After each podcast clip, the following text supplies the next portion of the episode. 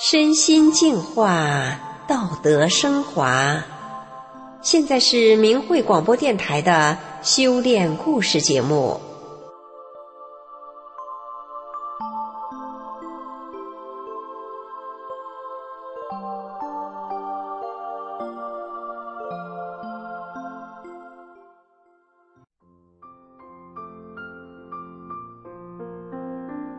有人说。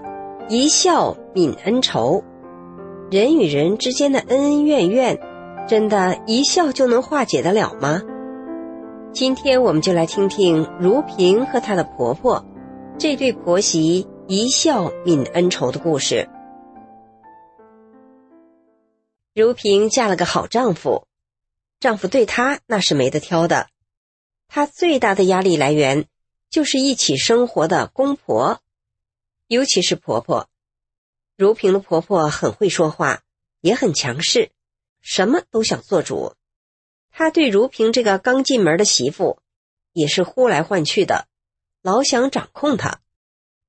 如萍虽然随和，但骨子里也是有主意的，没有事事都按婆婆的想法去做。这样一来，婆婆就越发不喜欢她了，各种嫌弃都来了。嫌他嘴笨不会说话，又嫌他不会做人，连地里的活儿也没力气干。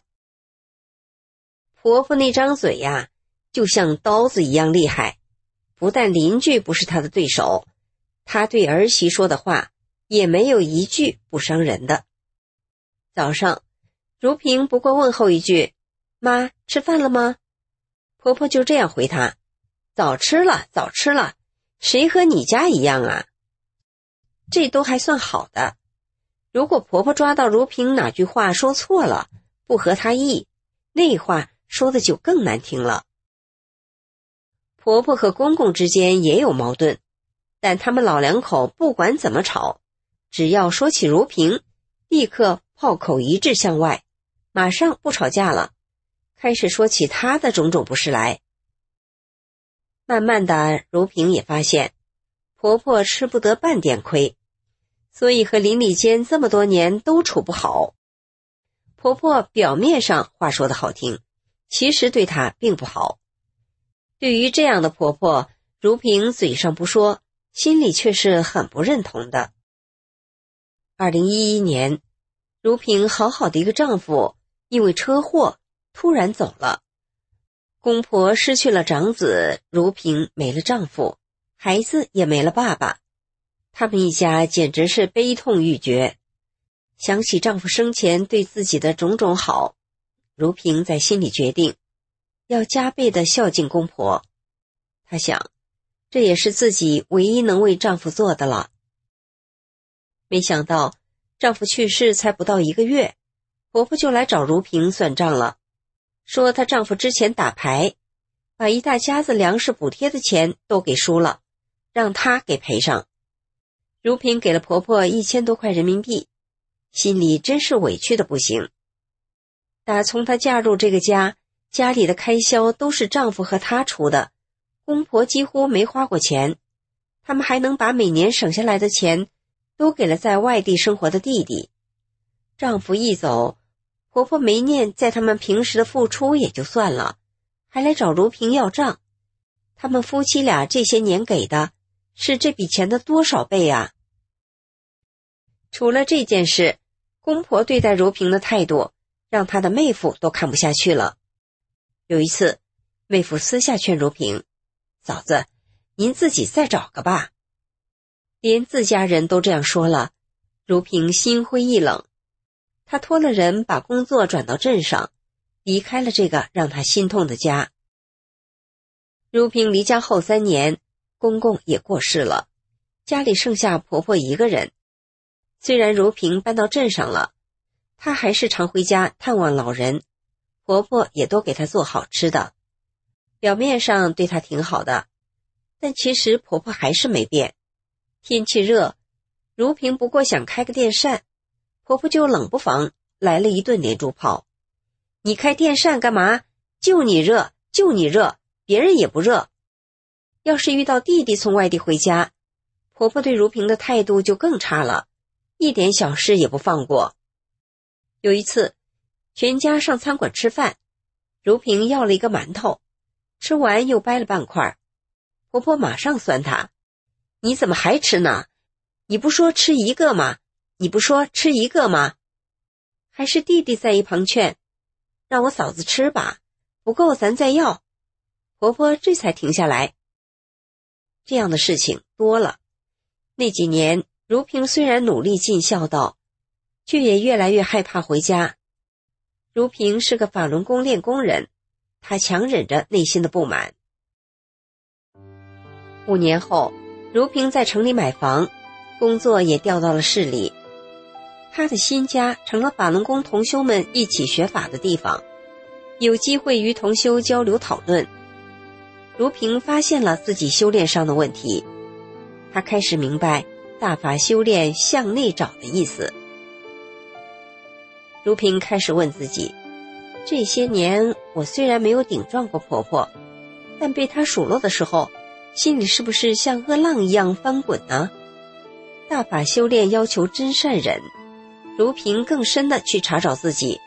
她想：我对婆婆的戒备，对她从心底的否定。不也是没有善意吗？这不也是怨恨心吗？如萍发现了自己不符合真善忍要求的地方了，她决心要让自己符合大法要求。当婆婆又无端挑事数落如萍时，如萍开始注意自己的内心，不只是表面上没有顶撞，内心里也不要生出对婆婆的埋怨与一丝一毫的恶念。一开始并不容易，如萍心里还是有点不平。婆婆一说她，就觉得不太舒服。但是如萍逐渐的不那么委屈了，怨恨的感觉也淡了。随着如萍的自我要求，慢慢的，婆婆说她的次数也少了。有一次，婆婆突然说要把家里养的猫给扔了，因为婆婆知道如萍一向很爱护动物。故意刺激如萍，而当下如萍不气也不恼的，只平静的回了一句：“别呀。”听了如萍这平静的一句话后，婆婆扑哧一声笑了，然后宽慰如萍说：“我不就是这么说嘛，还真扔嘛。”当时如萍突然感受到一股莫大的温暖，这么多年来，这还是婆婆第一次用这种语气跟她说话呢。就在他们婆媳俩越处越好的同时，家里还迎来了另一桩喜事：离婚多年的弟弟再婚了。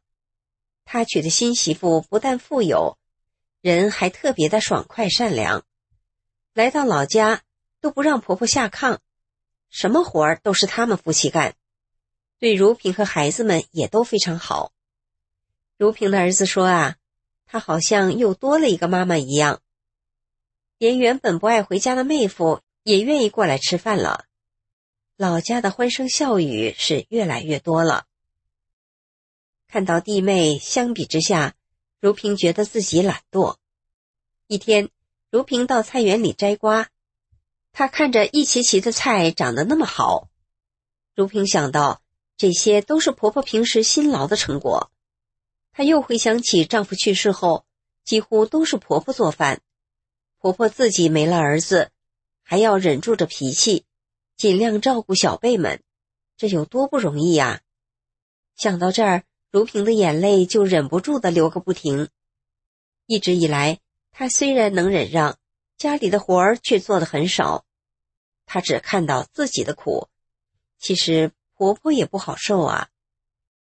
想到这些，如萍难过的真想跑到婆婆面前。请求婆婆再说说她几句，可是婆婆再也没有说过如萍了。婆婆对如萍只剩下疼爱和包容。一天，如萍陪婆婆聊天一提起弟媳，如萍就夸个不停。婆婆却说：“她比你还差远了。”如萍连忙摇头：“我哪行啊，我多懒呐！”婆婆竟然说：“你就这种脾气。”不争不抢，也不爱挑理，如萍这下说不出话来了。她没想到，在婆婆的眼中，她竟然是这么好了。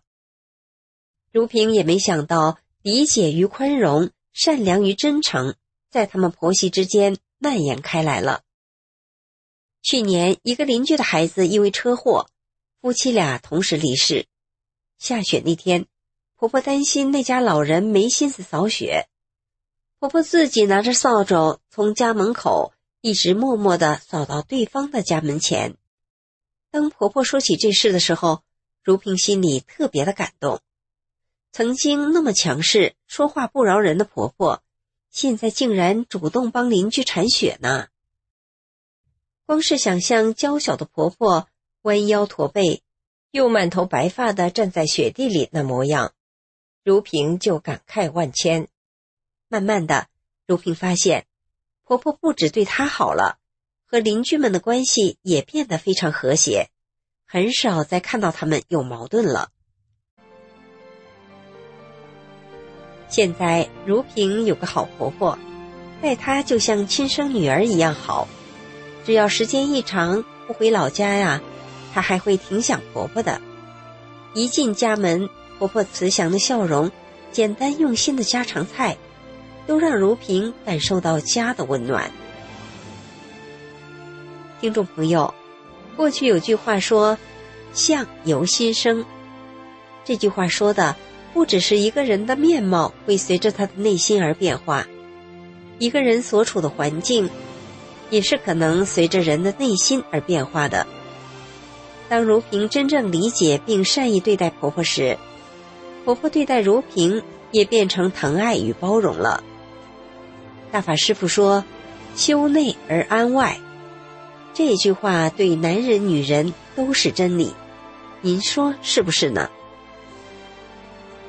今天的故事就说到这里了，谢谢您的收听。